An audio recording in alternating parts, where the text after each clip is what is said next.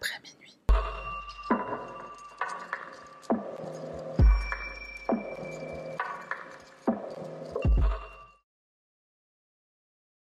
and we want to reassure them that we do have this person in custody. He's now facing charges, and uh, if anyone needs any sort of emotional support or help dealing with this very traumatic event, we'd urge them to seek that, that help and support that they might need. Salutations mon cher panda, moi c'est Sarah, bienvenue sur ma chaîne. Avant de commencer, un petit mot concernant le compte euh, Instagram. Alors récemment, il y a eu des, petits lives inopinés, euh, donc si tu as raté euh, les précédents, ils sont toujours sur ma page Instagram, ils sont toujours disponibles. Et puis bah voilà, joins-toi à, à nous pour que tu sois présent au prochain direct. Si tu souhaites soutenir la chaîne YouTube, n'oublie pas de t'abonner et d'activer la petite cloche pour ne rater aucune sortie. Je posais la question en post communauté, mais donc je la repose ici. La création d'une chaîne secondaire, euh, j'allais dire est en réflexion, mais non, ça, devrait arriver euh, très bientôt, j'espère. Qu'est-ce que tu voudrais voir comme type de contenu, comme type de chaîne? Et aussi, pourquoi pas, est-ce que tu as une idée de nom de chaîne? Alors je rappelle que euh, le nom à regarder après minuit, c'est une idée qui a été trouvée par une abonnée, qui a été upvotée par plein d'autres abonnés aussi. La personne a eu la brillante idée d'utiliser mon intro comme nom de chaîne. Euh, voilà, donc c'était une superbe idée, et euh, si tu en as aussi, je suis tout oui. Et trêve de blablaterie, on y va. L'affaire de ce soir se déroule au Canada, dans la banlieue de Toronto, et plus précisément dans la ville de Markham. Markham est une ville à la fois multiculturelle, multiethnique. La ville se dit être la plus diversifiée du Canada. Et pour te donner un ordre d'idée, plus de 65% de sa population est issue d'une immigration provenant soit de Chine, du Vietnam, d'Inde, du Sri Lanka ou encore du Bangladesh. Markham est également connu pour son important secteur technologique, de très grands groupes et entreprises y ont leurs sièges sociaux, IBM, Huawei, Honda, Lenovo, Toshiba et j'en passe. C'est dans cette ville au contexte économique, social et culturel pleinement favorable que vit la famille Zaman, une famille appréciée et estimée de tous, une famille sans histoire. Débute ainsi une affaire où les mots horreur et trahison sont des mots qui ne sont pas assez forts pour décrire cette histoire. Bien souvent, on a tendance à se méfier de ceux que l'on ne côtoie pas, et pourtant cette affaire va nous prouver que le danger peut venir de là où on ne l'attend pas. À la fin des années 80, Moniruz Zaman et son épouse Momotaz Begum, tout juste mariés et en provenance du Bangladesh, s'installent au Canada. Pour le jeune couple débute le voyage. Pour le jeune couple débute le voyage d'une vie, ils quittent leur pays d'origine, leur famille, leurs proches, dans l'espoir d'une vie meilleure, dans l'espoir d'y fonder leur propre famille. Le couple donne naissance à leur premier enfant en 1996, un fils appelé Ménaz, et à peine deux ans plus tard, en 1998, la famille s'agrandit et accueille cette fois une fille nommée Malessa. La famille Zaman vit dans une grande maison d'un quartier résidentiel avenue Castlemore, à Markham, une famille de confession musulmane connue et appréciée par l'ensemble des membres de la communauté. Le père, Monirouz, chauffeur de taxi pour la société Beck Taxi, travaille dur pour donner la meilleure vie possible à sa famille. Il est décrit par son entourage comme un homme pieux, honnête, dévoué envers sa famille et travailleur. Il fait partie des employés qui ne comptent pas leurs heures. Ça n'étonnera donc personne quand Monirouz sera nommé meilleur employé du mois par sa compagnie de taxi, et pas seulement une fois, mais à de nombreuses reprises au cours de sa carrière. Quant à la mère de famille, Momotaz, elle est maman au foyer, elle est décrite comme une mère aimante, affectueuse et très attentionnée envers ses enfants. De nature généreuse, elle est très impliquée auprès de sa communauté, elle fait du bénévolat pour les associations de son quartier. C'est à elle que l'on fait appel pour préparer les repas qui seront ensuite distribués à ceux qui sont dans le besoin. Momotaz est une femme douce et empathique, elle n'hésite pas à proposer son aide et son écoute à ses proches, à ses amis et également à ses voisins, et tous l'admirent. Quelques années après s'être installée au Canada, la mère de Momotaz, Firoza Begum, qui vivait jusque-là au Bangladesh, va les rejoindre.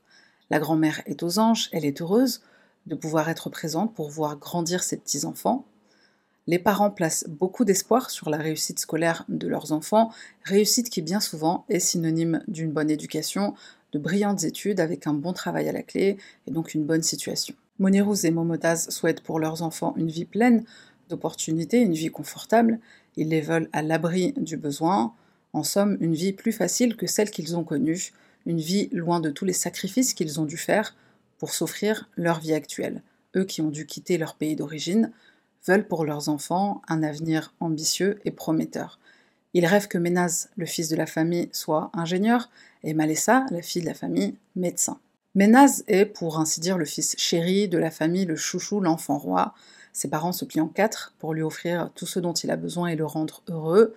Il est la fierté de ses parents, énormément d'espoir et d'attentes sont mises sur ses épaules et ce, dès son plus jeune âge. Enfant, Ménaz est timide et introverti, il a du mal à se faire des amis. À l'école, c'est un bon élève, mais il n'est ni vraiment intéressé, ni vraiment heureux durant sa scolarité. Une fois rentré des cours, il joue pendant des heures aux jeux vidéo, jusqu'à ce que ce monde virtuel devienne pour lui au fil des années une sorte de refuge à l'abri du monde réel, du monde extérieur. Malessa est quant à elle tout l'opposé de son frère. C'est une enfant joyeuse et pleine de vie. À l'école, elle est populaire et sociable, elle se lie facilement d'amitié avec les autres. Pendant l'adolescence, Malessa fait ses premières expériences avec l'alcool, elle fume de l'herbe, elle sort en cachette de ses parents avec des garçons, ce qui lui est formellement interdit. Et au cours de cette période, pour le moins tumultueuse, qui est à l'opposé des valeurs traditionnelles que veulent transmettre les parents, l'attitude de Malessa lui vaut beaucoup de conflits avec eux. Et malgré son comportement rebelle, cela ne l'empêchera pas d'avoir d'excellents résultats scolaires. Les tensions s'apaiseront, notamment grâce à Momotaz, la maman protectrice et compréhensive qui saura être à l'écoute de sa fille. Arrivée à l'âge adulte, Malessa est une belle jeune femme épanouie, pleine de vie, elle a des rêves plein la tête, les bêtises d'ado de Malessa sont en fait un moyen pour elle de se faire maladroitement remarquer par sa famille, de montrer qu'elle existe aussi, elle qui a toujours été dans l'ombre de son frère aîné. Ménace de son côté, lui, il ne fait pas de crise d'adolescence, il est fidèle à lui-même, discret, discipliné et docile, il ne fait pas de vagues. À la fin du lycée, son bac en poche, Ménaz intègre la prestigieuse université de York à Toronto pour y étudier l'ingénierie mécanique. Il fait la fierté de ses parents. Toutes leurs années de sacrifice et de persévérance sont en train de porter leurs fruits, mais, oh parce que tu te doutes bien qu'il y a un mais dans cette histoire, la réalité est tout autre. Encore une fois, les apparences sont trompeuses. À 23 ans, Ménaz apparaît aux yeux de sa famille comme un élève brillant, en dernière année d'études d'ingénieur et très bientôt diplômé, Inch'Allah. Tous les matins, sa famille le voit quitter la maison pour se rendre à ses cours à la fac.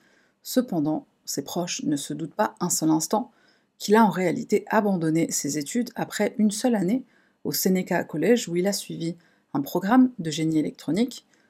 On fera une petite parenthèse sur Seneca en fin de vidéo, donc reste jusqu'à la fin. Ménaz n'a jamais été accepté à l'université de York comme il le prétendait à sa famille. Au lieu d'aller à la fac, son ordinateur portable dans son sac à dos, il se rend en bus au centre commercial Markville. Euh, pourquoi ce centre commercial précisément? Tout simplement parce qu'il est proche du campus où il est censé étudier. Il avoue à son groupe d'amis sur Discord J'ai commencé à sécher la fac la première année où je suis entré. C'était pour des cours en génie mécanique. Croyez-moi, si je pouvais revenir en arrière, je le ferais. Après avoir échoué la moitié de mes matières, j'ai dû recommencer mes cours. C'est au deuxième semestre que j'ai commencé à déprimer. Je suis devenu athée et j'ai finalement créé ce plan. Donc pendant trois ans, j'ai dit à mes parents que j'allais à l'université, alors qu'en fait je traînais juste au centre commercial quatre jours par semaine. Le centre commercial est sur le même itinéraire que la fac. J'ai dit à mes parents que mes cours n'étaient pas si longs, donc je me détendais simplement au centre commercial de 8h à 13h, tout en allant au gymnase de la fac pour faire du sport. Très actif sur Discord, Mélas va passer le principal de son temps sur le serveur privé Perfect World Void, dédié aux jeux de rôle multijoueur en ligne, Perfect World. On ouvre une petite parenthèse sur ce qu'est Discord, tu le sais peut-être déjà ou pas, Discord est une plateforme qui permet à ses utilisateurs de communiquer entre eux et de développer une communauté autour d'un centre d'intérêt commun. Pour ce faire, les utilisateurs créent ou rejoignent différents groupes qu'on appelle des serveurs, et une fois sur le serveur privé, les membres peuvent discuter par messagerie instantanée, soit de manière publique sur le groupe ou en privé, un peu comme sur une application type WhatsApp. Il y a aussi la possibilité de passer des appels audio, vidéo, de faire un partage d'écran.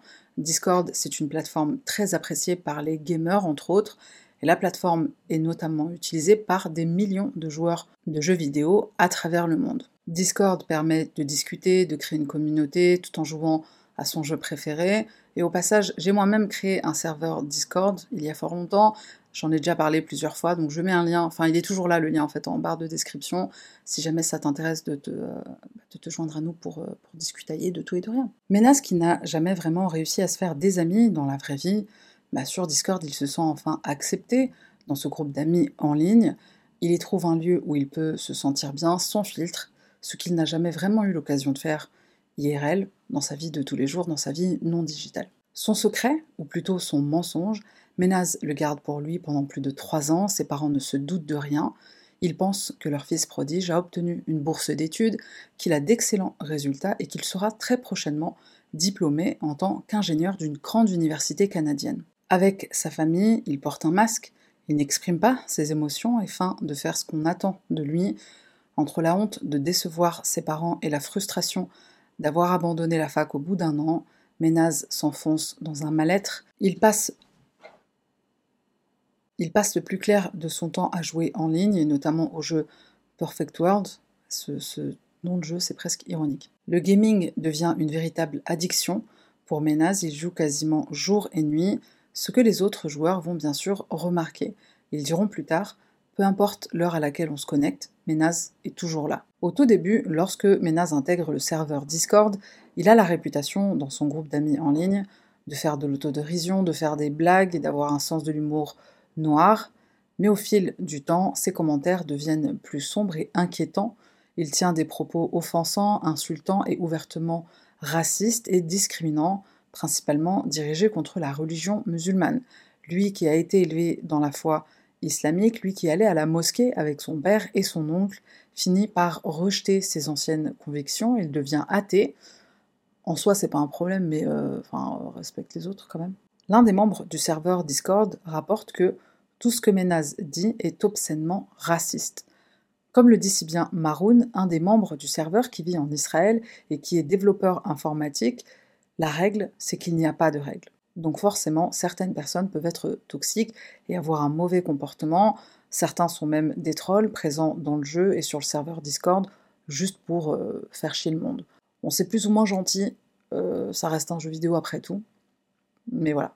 Le trolling est donc très présent et tu vas comprendre en quoi ça va avoir son importance ici. Je précise quand même que malgré ça, quand les insultes vont trop loin, il y a des équipes de modération qui s'assurent du bon fonctionnement général au sein de la communauté. Mais Naz ne s'arrête pas à des blagues qui sont limites, il fait également des blagues homophobes, il déclare vouloir mettre fin à ses jours dans plusieurs conversations avec différentes personnes, et à cause de ses propos, il sera banni le 11 juillet par un des modérateurs du serveur PWV, Perfect World Void, pour, et je cite, déclaration raciste qu'il a faite à plusieurs reprises. Pourtant, Ménaz réintègre le serveur. Comment? Pourquoi? Ce modérateur expliquera plus tard qu'il a fait preuve de compassion envers Ménaz. Ménaz l'a en quelque sorte supplié de lever le ban. Ils sont amis, donc euh, le modérateur cède. Il sait que la seule échappatoire de Ménaz, c'est le gaming, les jeux vidéo. Il sait qu'il n'a aucun ami IRL dans la vie réelle, donc il lève le ban et Ménaz réintègre le groupe. Et heureusement. Tu vas vite comprendre pourquoi je dis heureusement. Parallèlement à tout ça, Malessa, la sœur de Ménaz, sera, elle, réellement acceptée à l'université de York pour étudier les sciences et puis plus tard devenir médecin. Tout comme ses parents, elle non plus ne se doute pas que son frère n'a jamais étudié dans cette université, alors qu'elle l'intègre à son tour seulement deux ans après son frère, donc à un moment où il est censé ne pas encore avoir fini son cursus universitaire. Frères et sœurs ne se croisent à aucun moment sur le campus, ce qui ne semble ni étonner ni intriguer Malessa. Et ça prouve d'une certaine manière qu'ils ne sont probablement pas très proches, et pourtant Ménaz va dire le contraire plus tard. À aucun moment, Ménaz n'admet à sa famille la vérité, il fait le choix de leur mentir délibérément afin de garder une image valorisante auprès de ses parents, cette image du fils prodige qui va devenir un ingénieur. Ce choix sera lourd de conséquences, un mensonge en entraîne un autre. C'est un peu comme le papier toilette, tu tires jamais un seul morceau. Plus le temps passe, plus la double vie du jeune homme devient lourde à porter. Enfermé dans sa spirale, dans sa toile de mensonges, il doit trouver une solution, il ne peut pas rester indéfiniment un étudiant. La remise des diplômes approche, Ménaz décide de mettre fin à cette situation la veille de la cérémonie. La ruse, qui a duré plus de trois ans, est sur le point de prendre fin. Ménaz donne à ses parents une fausse date de remise de diplôme et il avoue à l'un de ses amis sur le serveur Discord C'est mon plan depuis trois ans. J'ai littéralement dit à mes parents que mon diplôme universitaire me serait remis le 28 juillet. Je n'aurais pas pu retarder plus longtemps. Le matin du 27 juillet 2019, les messages envoyés par le jeune homme vont prendre une tournure très inquiétante lorsqu'il déclare dans une discussion de groupe sur le serveur Discord PWV Je vais tuer mes parents et aller en prison. À ce moment-là, les joueurs du serveur ne savent pas trop quoi en penser, difficile de savoir, Ménaz a l'habitude de partager des commentaires offensants et d'autres blagues plus ou moins limites, mais le doute subsiste, ils savent que Ménaz a commencé à parler de se dévivanter, le fameux mot en S, il a aussi parlé de tuer sa famille. Il y a plusieurs mois de ça, ça remonte au mois de mars, on est quand même en juillet. Un des membres du serveur qui souhaite rester anonyme déclare Au cours des derniers mois, son humour est devenu extrêmement sombre. Il parlait beaucoup de se dévivanter. Pour moi, du moins, il a fait en sorte que ça ressemble à une blague sombre. Quand il a commencé à dire qu'il tuerait sa famille, j'ai pensé que c'était une autre blague étrange. Même quand il a donné une date à laquelle il commettrait l'acte horrible, je pensais qu'il voulait juste troller tout le monde. Fin de citation. Les joueurs sont pour ainsi dire partagés, ils se demandent s'il s'agit d'une plaisanterie cruelle ou est-ce que Ménas dit la vérité, et ils vont le découvrir très vite. Le samedi 27 juillet 2019 débute une journée, tout ce qu'il y a de plus normal. Le père de famille, Moni Rose, s'en va au travail, ainsi que Malessa qui a un petit job étudiant. Reste à la maison la mère, Momotaz, et la grand-mère, Firoza. Vers 15h, alors que les deux femmes font tranquillement la sieste, la vie de la famille Zaman va basculer dans l'horreur. Un de leurs membres les plus proches se prépare à commettre l'impensable. Ménaz, muni d'un pied de biche, entre dans la chambre parentale où sa mère est endormie sur le lit. Il la frappe violemment à la tête. Ensuite, il lui tranche la gorge. Moins d'une heure plus tard, la barbarie continue. Il tue sa grand-mère, elle aussi, après lui avoir asséné plusieurs coups à la tête, et il finit aussi par lui trancher la gorge. Alors que les corps ensanglantés et sans vie de sa mère et de sa grand-mère gisent sur le sol, Ménaz est étrangement calme. Il s'installe devant son ordinateur et il publie un message pour le moins troublant sur le serveur Discord à l'un de ses amis qui se fait appeler John. Ménaz confie à John avoir tué des membres de sa famille et il va aller plus loin. Pour appuyer ses dires, il envoie une photo de sa mère sur le sol couverte de sang et il écrit les mots suivants. C'est ma mère. Au fond de moi, je savais que c'était réel, mais je ne pouvais pas y croire, dira John. Plus tôt, j'expliquais que certaines personnes au sein de la communauté Perfect World peuvent être toxiques et malgré des comportements abusifs, comportements auxquels les membres sont habitués, notre groupe d'amis virtuels comprend quand même que la menace est peut-être réelle. Ménaz est connu pour ses blagues racistes, homophobes, islamophobes, mais là, on a atteint un autre niveau. Tu veux des photos? Envoie Ménaz à Nicole, une autre membre du groupe, elle ne répond pas, et je crois même qu'elle refuse. Ménaz envoie ensuite le même message à Maroun en Israël. Maroun lui dit Vas-y, envoie. Et il s'attend à tout, sauf à ce qu'il reçoit. À ce moment-là, les membres du groupe Discord paniquent, ils parlent entre eux, ils s'envoient des messages Viens sur le groupe, faut qu'on parle, qu'est-ce qui se passe? Et même un des membres, qui est un troll, reçoit la photo. C'est le milieu de la nuit où il se trouve. Donc euh, on le réveille et il répond Vas-y, laisse-moi dormir, demain je travaille. Comme le dit si bien Maroun, 9 fois sur 10, ce genre d'événement, bah, c'est une blague. Ménaz lui-même est un troll, en tout cas il est considéré comme un troll en ligne, et on pense que même ses blagues et ses remarques racistes, bah, c'est juste pour provoquer, c'est juste pour se faire remarquer.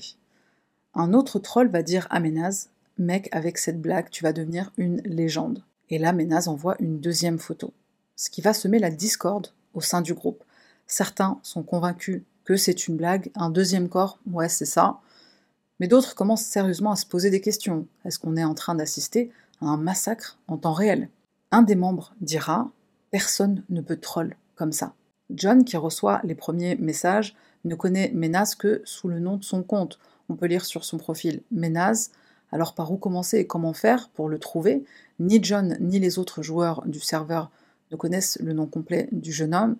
D'ailleurs, ils se demandent même si Ménaz, c'est son vrai prénom.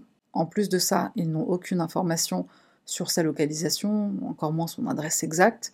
Cette affaire va nous prouver qu'au-delà d'un simple serveur de jeu sur Discord, va se créer une véritable communauté de gamers tissant des liens d'amitié virtuels entre différentes personnes de tous les horizons à travers le monde. L'entraide et les efforts de cette communauté de gamers Perfect World Void pour tenter d'arrêter la possible folie meurtrière de l'un de leurs membres commence. Stratégiquement, John crée un salon de discussion privé sur Discord, il ajoute les amis du compte de Ménaz et aussi les utilisateurs du serveur PWV, afin de diffuser les messages et photos au plus grand nombre. L'objectif est de rassembler le plus de détails et d'informations permettant de remonter la trace numérique de Ménaz. C'est le début d'une enquête menée exclusivement en ligne par un petit groupe de gamers situés aux quatre coins du monde. Le groupe comprend des personnes basées aux États-Unis, en Égypte, en Roumanie, en Belgique, en Israël, au Costa Rica, en Tunisie. Une mobilisation internationale qui fait chaud au cœur et qui montre le savoir-vivre de certains malgré les différences. Ces personnes vont prendre l'affaire très au sérieux, avec une remarquable synergie d'équipe. Le groupe passe à l'action, tous se mobilisent à la recherche de toute information d'identification permettant d'alerter les autorités sur la situation. Le temps joue contre eux, une terrible course contre la montre s'enclenche. Ménaz, leur ami en ligne depuis plus de trois ans, vient de leur avouer avoir tué sa mère et sa grand-mère. Il attend le retour de sa sœur et de son père pour en faire de même avec eux. John envoie les photos des victimes à un groupe d'autres contacts pour tenter de voir si elles peuvent être associées à des images qui existent déjà et qui sont disponibles sur le net. Sait-on jamais s'il s'agit d'une blague après tout? Peut-être que ce sont des photos déjà présentes sur la toile et qui prouveraient donc que Ménaz ment et que tout ça c'était une blague tordue parmi tant d'autres. Dans les contacts de John, il y a donc Nicole, une étudiante en criminologie, dans le cadre de ses études, elle en a vu des photos de personnes mortes de toutes les façons possibles et imaginables, mais les photos envoyées par Ménaz vont quand même la choquer. La jeune femme tente une recherche inversée sur Google Images, persuadée que ces photos viennent peut-être d'un site gore. Tu tapes gore sur Google, tu vas avoir des trucs qui vont t'empêcher de dormir ne tape pas gore sur Google. La recherche de Nicole ne donnera aucun résultat. Elle vérifie ensuite quelques bases de données supplémentaires en vain. Elle essaie même de recadrer la photo pour rechercher des parties plus précises, plus ciblées, notamment le visage, le cou avec l'entaille. Elle se dit euh, c'est peut-être un Photoshop. Elle cherche même sur 4chan, le site par excellence où euh, on trouve tout et n'importe quoi. 4chan, j'en parle un peu dans la vidéo sur l'affaire Bianca Devins, je te mets un lien si tu ne l'as pas vu. Nicole ne trouve aucun résultat correspondant aux photos envoyées par Ménaz et elle se résigne enfin à accepter la réalité. Ces images ne viennent pas du net, elles ont probablement été prises par lui. C'est réel, notre ami est un tueur de masse. À ce moment précis, il n'y a plus aucun doute, Ménaz dit vrai, il ne trolle pas, il est en train de massacrer un par un tous les membres de sa famille. Les membres du groupe Discord sont sidérés, ils craignent qu'il y ait plus de victimes, L'un des membres du groupe Discord qui vit aux États-Unis contacte la police au Texas pour les informer du massacre qui est en train de se produire. Comment convaincre la police d'intervenir? Cette histoire est tellement folle. Mais il appelle quand même et il explique la situation. Ce que je vais dire va t'énerver, mais ce brave jeune homme ne sera pas pris au sérieux. D'un côté, comment est-ce que la police elle aurait pu aller enquêter sur une personne dont on n'a aucune information, euh, localisation précise on n'a même pas son nom de famille. Le pauvre jeune homme désespéré propose au service d'urgence, au 911, qu'on vienne chez lui. Venez, je vous montre mon ordinateur, vous allez voir les photos, je ne mens pas, c'est pas une blague. On lui raccroche au nez. Le groupe décide de contacter un certain Junior, qui est du Costa Rica. Junior est un ami très proche de Ménaz. C'est un troll lui aussi, hein, donc ils s'entendent super bien. Ménaz dit souvent à Goku, et qui est Junior, Junior se fait appeler Goku sur euh, internet, donc Menas dit souvent à Goku des trucs bien chelous dans la lignée euh, de leur sens de l'humour, un peu tordu, qu'ils ont en commun. Si tu m'aides dans le jeu, je te donne ma sœur. Si j'avais un vagin pour la journée, je prendrais l'avion pour aller voir Goku. Junior, aka Goku, dira plus tard que lui s'est réfugié dans le monde du gaming parce qu'il a survécu à un cancer, il a beaucoup souffert, et sous le pseudo Goku, il échappe à sa réalité difficile et à sa solitude. Il s'amuse en adoptant cette autre personnalité, ce Goku. Dans la vraie vie, c'est quelqu'un tout à fait charmant qui ne ferait pas de mal à une mouche. Et lui qui est si proche de Ménas va être choqué quand il recevra les photos à son tour des autres membres, complètement horrifiés et paniqués. On demande à Goku d'apporter son aide, et donc il va envoyer ce message à Ménaz. Frère, c'est une blague ou quoi? Dis-moi la vérité, c'est une farce. Ménaz répond Ça peut te contrarier, mais je l'ai fait. Le mec vient tuer deux membres de sa famille et il utilise mot contrarié. J'ai tué ma mère et ma grand-mère, je tremble, et là je vais tuer ma sœur et mon père. Junior, Goku, lui dit Mais t'aurais dû parler à tes parents, ce que tu fais c'est égoïste. Ménaz lui répond froidement Ouais, je suis d'accord. Ménaz a un plan et il doit le suivre, un plan terrible qu'il a eu tout le loisir de mettre au point pendant trois ans. Le jeune homme menace de tuer son père et sa sœur, et ce n'est qu'une question de temps avant qu'il ne rentre à la maison. Ménaz attend tranquillement leur retour, il joue en ligne, hein, pourquoi pas, et puis il va même faire une sieste. Les coups à la tête euh, sur maman et sur, euh, grand-mère, bah, ça, a dû le, ça a dû le fatiguer. De leur côté, les autres membres du groupe épluchent les conversations passées avec Ménaz. Ils sont à la recherche du moindre indice qu'il aurait pu donner quant à sa localisation, et on va rassembler des informations précieuses. On sait qu'il va à l'école, qu'il est étudiant, ou il prétend être étudiant, il habite avec ses parents, il a une sœur, une grand-mère, et avec ces conversations passées, dans lesquelles parfois il donne l'heure, on réalise qu'il vit sur le fuseau horaire de l'Est en Amérique du Nord. Junior Goku, pendant ce temps-là, il continue de parler avec Ménaz. Il essaie bien sûr de le dissuader, il veut l'aider, c'est son ami. Ménaz lui dit Non, c'est bon, on va te coucher. Ma sœur arrive dans cinq minutes. Et il envoie le message suivant BRB. Be right back. En français, je reviens tout de suite. C'est aux alentours de 23 heures que le massacre continue. Quand Melissa franchit le pas de la porte de la maison, Ménaz la prend par surprise. Il la frappe à la tête, toujours avec son pied de biche, et il lui tranche la gorge à elle aussi. La pauvre n'a pas dû comprendre ce qu'il se passait. Ménaz retourne à son ordinateur et il écrit cette fois à John, un membre du groupe qui habite en Égypte. Ma sœur est rentrée. Elle s'est bien défendue pendant environ dix minutes. Elle a pleuré, maintenant, il ne reste plus que papa. Il envoie ensuite une photo de confirmation à John, photo de sa sœur morte, et il s'excuse du bazar qu'on peut voir sur la photo. En effet, il y a des vêtements un peu partout éparpillés autour du corps sans vie de sa sœur. Ménaz explique que sa mère était en train de faire le tri dans cette chambre avant le massacre. John essaye de dissuader Ménaz, il lui dit que son père c'est quelqu'un de bien, il ne mérite pas ça, sa famille ne méritait pas ça. Mais Ménaz insiste, je dois finir ce que j'ai commencé pour ne pas qu'il vive dans la déception d'avoir élevé un fils qui a décimé sa famille. Après ça, John essaie de collecter des informations qui pourraient permettre d'identifier Ménaz, de le localiser. Envoie-moi une photo de l'arme que tu as utilisée, lui demandera-t-il. Ménaz lui montre le pied de biche et le couteau de cuisine recouvert de sang. Envoie-moi une photo de toi. Ménaz envoie alors une selfie avec le couteau près de son visage, couteau qui est toujours recouvert de sang. Cette photo, ainsi que la photo de Malissa envoyée à John, elles seront partagées par John aux autres membres du groupe. Et Ménaz n'est pas content que John n'ait pas suivi ses instructions d'avoir attendu pour les partager. Il arrête alors de répondre à John. Il appelle ensuite Austin, son ami modérateur qui habite au Texas, et c'est un appel vidéo. Il lui montre les corps et lui dit Tu veux que je m'approche pour que tu vois que je dis bien la vérité? Le groupe est sous le choc, mais personne ne va baisser les bras. On maintient l'espoir de sauver au moins une personne de cette famille, Rose, le père. Le travail d'enquête de notre groupe de détectives improvisés va finir par payer.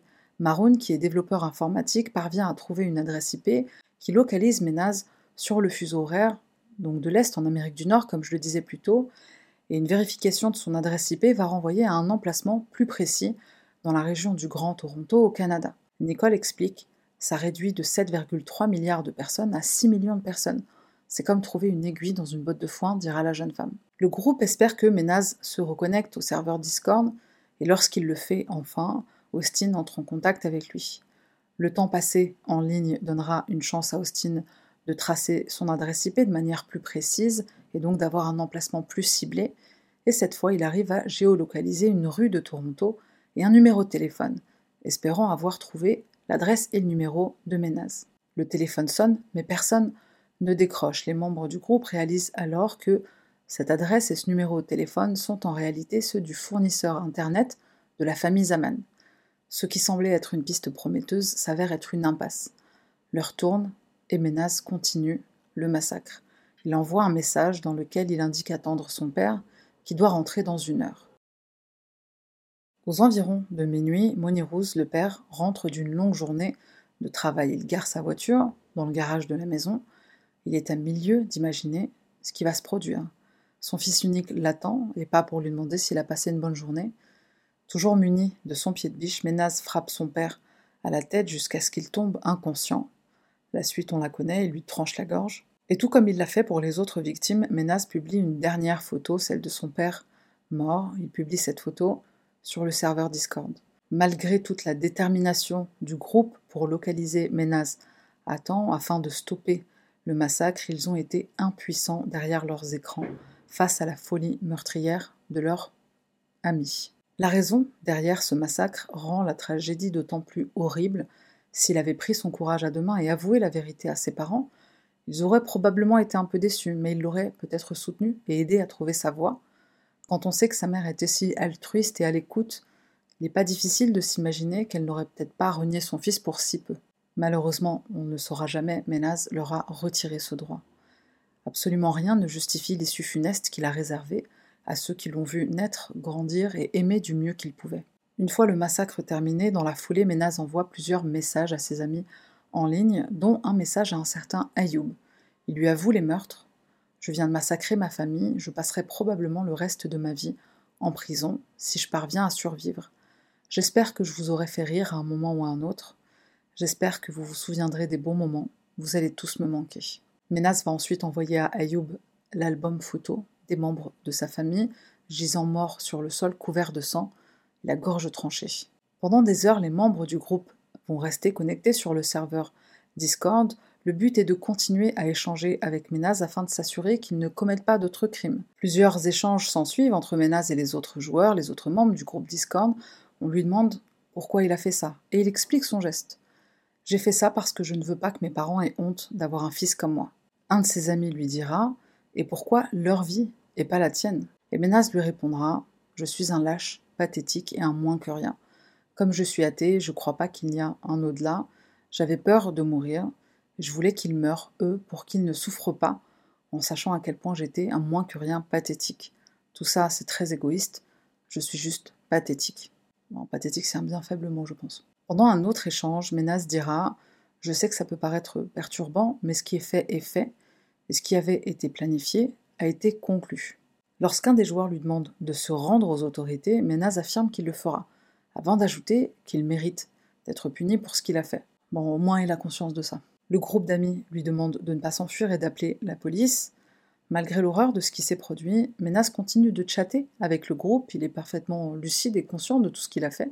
Tout au long de ce massacre, de cette enquête menée par des gamers, plusieurs membres du groupe vont essayer d'alerter la police, certains sans succès, notamment Austin au Texas, et on demande alors qui habite au Canada. Personne, malheureusement, mais quelqu'un se souvient d'un certain Dante qui habite le Minnesota. D'œil à. Le Minnesota, c'est un État frontalier avec le Canada, on se dit que ça fera l'affaire. Dante appelle les services d'urgence de la ville de Saint-Paul. Le lien est fait avec la police canadienne qui s'empresse de contacter la plateforme Discord. Ils vont attendre plusieurs heures avant qu'on leur transmette l'adresse postale de la famille Zaman. Le travail d'enquête du groupe de gamers n'a certes pas permis à empêcher que le massacre continue, mais il va permettre à la police de localiser et trouver Ménaz. C'est le dimanche 28 juillet aux environs de 15 heures que la police intervient pour procéder à l'arrestation du responsable de cette tuerie de masse des plus incroyables. Les policiers se rendent à l'adresse indiquée par Discord, l'avenue Castlemore dans la ville de Markham, et arrivés devant la maison, ils aperçoivent un jeune homme debout à la fenêtre à l'étage, lui font signe de descendre. À ce moment-là, Ménaz enverra un dernier message sur Discord. La police est là. Au revoir. Ménaz ouvre la porte aux officiers qui lui indiquent dans un premier temps qu'ils sont là pour faire une vérification de sécurité. Ils veulent s'assurer que tout le monde va bien. Qui habite ici lui demande-t-il. Ménaz répond Ma famille. Est-ce qu'ils vont bien? Et il répond Vous verrez. La police fera la macabre découverte des corps sans vie de Firoza Begoum, 70 ans, Monirouz Zaman, 59 ans, Malissa Zaman, 21 ans, et Momotaz Begoum Zaman, 50 ans. Ménaz est arrêté et envoyé au poste de police.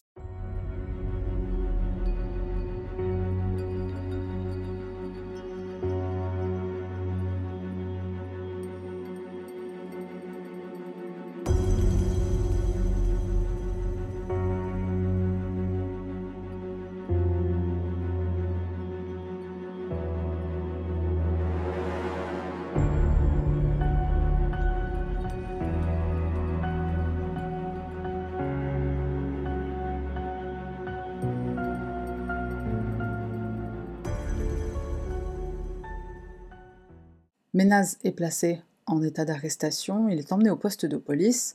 Son interrogatoire commence vers 22h ce jour-là. Tu sais pourquoi tu es là?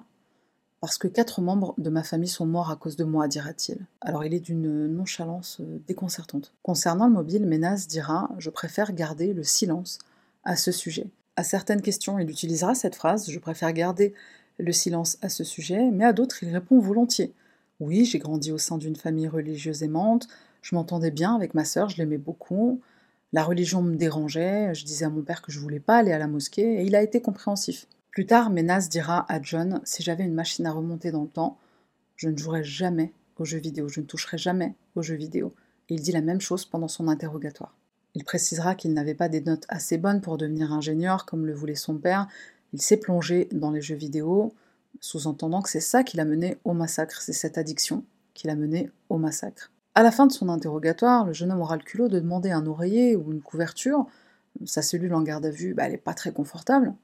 Le détective lui répond euh, Tu viens de faire ce que, ce que, ce que tu as fait là Et tu veux un oreiller ou une couverture? Bon, c'est pas qu'on veut pas, mais euh, on n'en a pas. Lui répondra l'officier. Notre groupe d'amis sur Discord est informé de cette arrestation par la presse. La police ne les informe de rien. Ils sont quand même soulagés, se disant que peut-être Ménaz aurait pu tuer plus de personnes. On était amis avec un tueur pendant des années et on s'est rendu compte de rien, dira l'un d'entre eux. Les détectives qui interrogent Ménaz remarquent qu'il est sans aucune émotion, il ne montre aucun signe de remords, aucune tristesse pour les actes horribles qu'il vient de commettre sur des personnes qu'il dit aimer. Il dit euh, Je les aime, les membres de ma famille.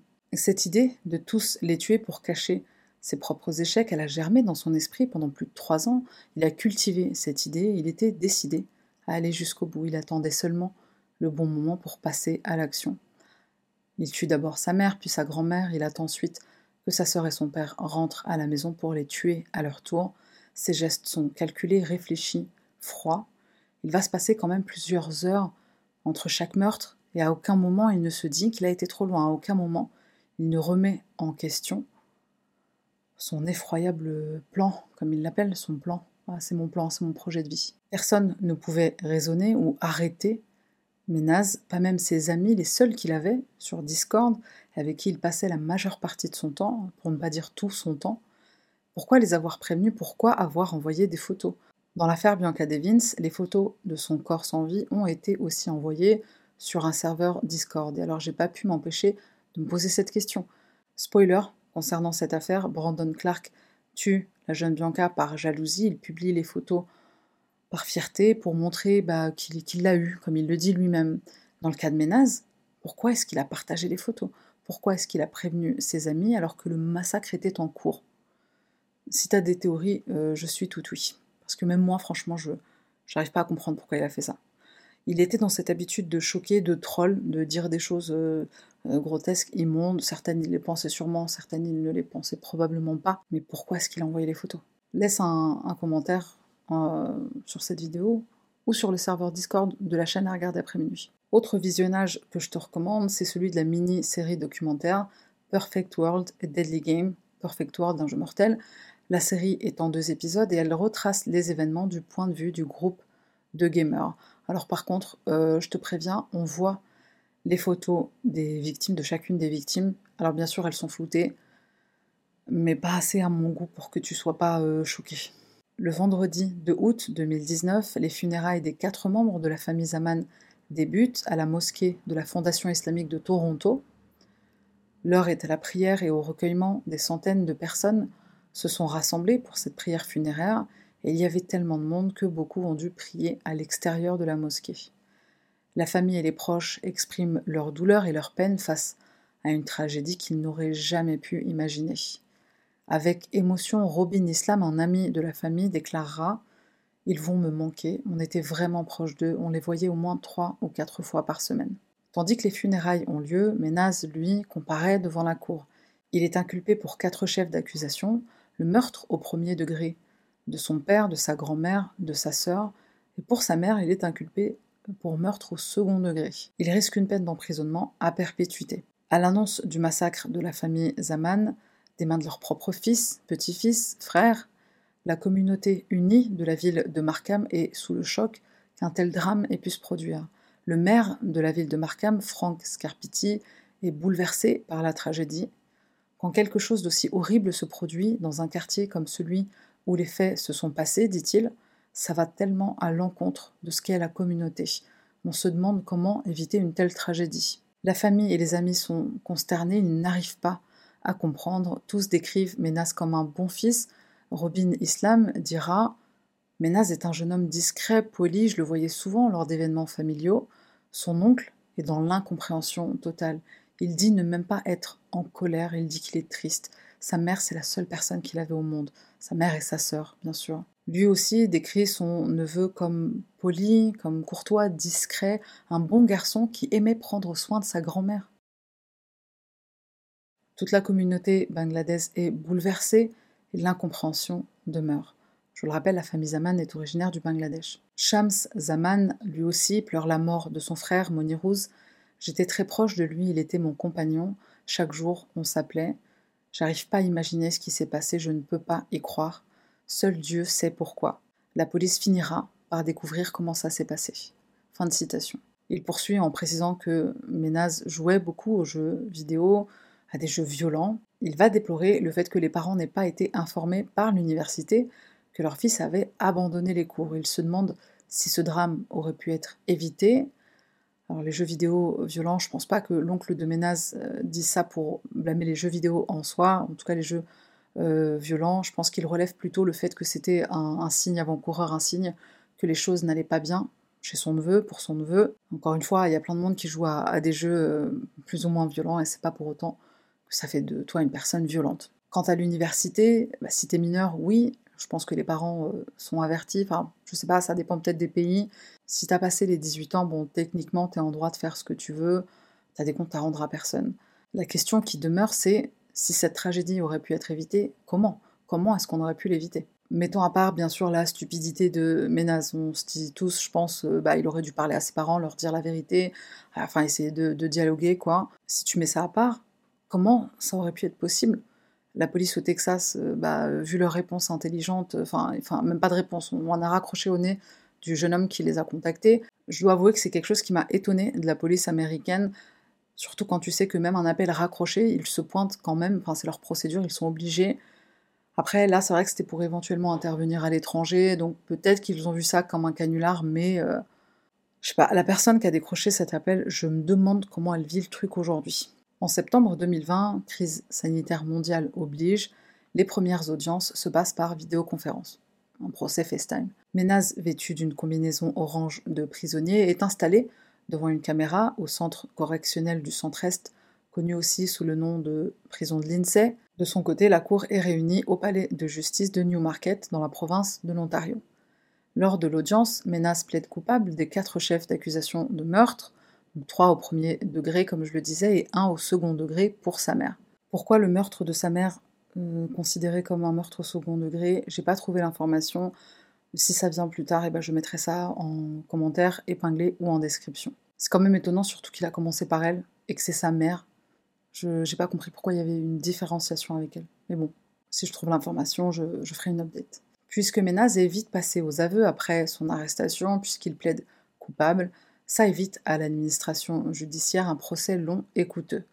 Au Canada, la déclaration de culpabilité de Ménaz entraîne automatiquement une peine d'emprisonnement à perpétuité sans possibilité de libération conditionnelle avec 25 ans. Pour un meurtre au second degré, c'est une peine d'emprisonnement à perpétuité avec un minimum de 10 à 25 ans sans possibilité de libération conditionnelle.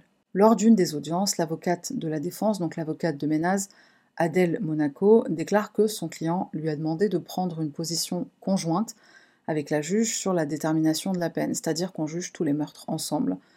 Ménaz, qui n'a pas de casier judiciaire, espère ainsi une possibilité de libération conditionnelle anticipée.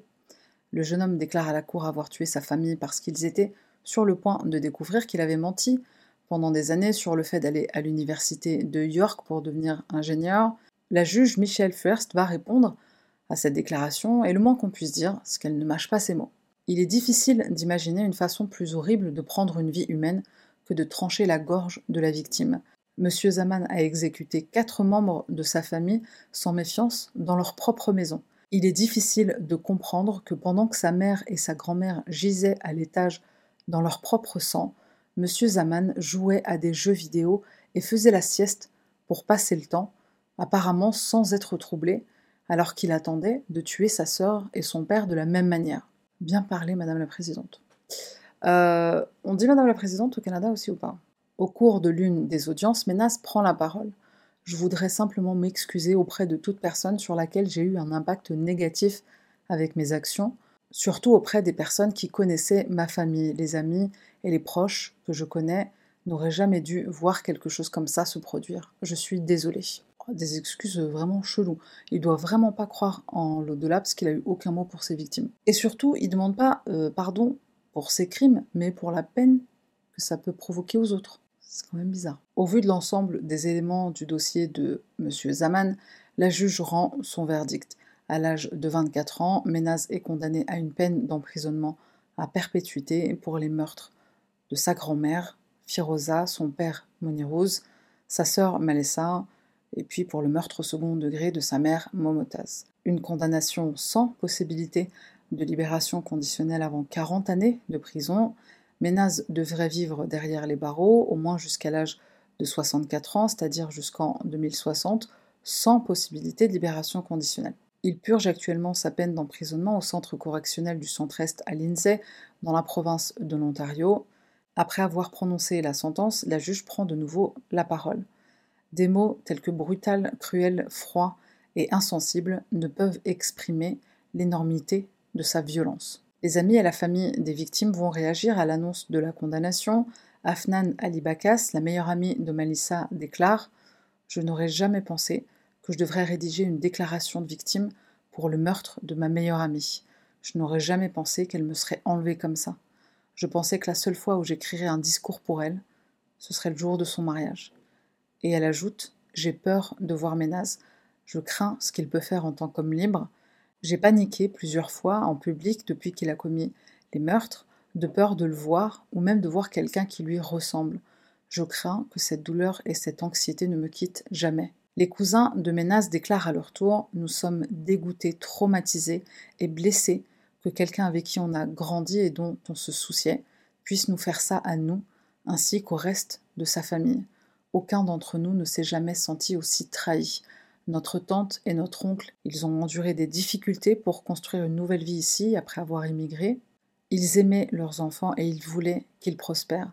Malessa était une étoile filante qui avait de grandes aspirations et qui était aimée de tous. Maintenant, il ne reste plus que lui, un lâche avec une chance de liberté à 64 ans. Suite à cette affaire, les administrateurs Discord du serveur Perfect World Void vont aussi réagir. Beaucoup se sont demandé comment Ménaz, après avoir été suspendu du serveur, a pu le réintégrer. Comme je le disais plus tôt, le ban a été temporaire. Il avait tenu des commentaires, des propos euh, racistes, offensants, euh, islamophobes, euh, enfin tout, tout ce qu'on peut imaginer de, de Désormais, les admins indiquent que toute personne au comportement jugé anormal ou suspicieux sera ban définitivement du serveur. Certains d'entre eux sont tellement traumatisés qu'ils ont besoin d'une thérapie, ils sont suivis ou ils ont été suivis et d'autres ont définitivement quitté le serveur. Au même titre que Jong Yu-jong, encore une fois je t'invite à regarder la vidéo, vu la personnalité perturbée et antisociale de Ménaz, jeux vidéo en ligne ou pas, il aurait commis ces meurtres. Il devait à tout prix cacher ses mensonges. Le serveur Discord a seulement servi de vitrine pour exposer l'horreur, une scène ouverte sur le monde dont il a été le héros meurtrier.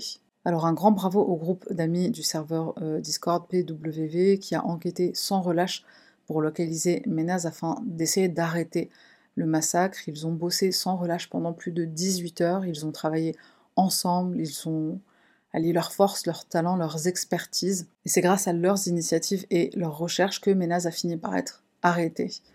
Le groupe a joué un rôle central dans cette affaire et j'espère sincèrement qu'aucun d'entre eux ne culpabilise de ne pas être intervenu à temps. Ils ont vraiment fait tout leur possible, donc bravo à eux. Le cas de la famille Zaman n'est pas un cas isolé, il fait écho avec une autre affaire, celle de la famille Pan. Deux histoires, deux drames familiaux ont nombreuses similitudes. Ils se sont déroulés dans la même ville, à quelques années d'intervalle. En 2010, soit quelques années avant l'affaire de la famille Zaman, à Markham, Jennifer Pan, une jeune femme d'origine vietnamienne, complote le meurtre de ses parents. Et pour ce faire, elle est aidée de son petit ami. Jennifer embauche des tueurs à gages pour la somme de 10 000 dollars. Et le plan est simple simuler un faux cambriolage de la maison familiale pendant qu'elle se fait passer pour une simple victime. Les voleurs devront se débarrasser de ses parents, sa mère est tuée lors de l'attaque et son père blessé survit. La supercherie découverte, Jennifer est arrêtée, elle est condamnée à la prison à vie. Ménaz et Jennifer ont des points en commun, des jeunes au profil très similaire, deux enfants d'immigrés nés au Canada, élevés dans la culture du pays d'origine, ils résident la même ville, deux enfants modèles promis à un brillant avenir et soumis à la pression de la réussite.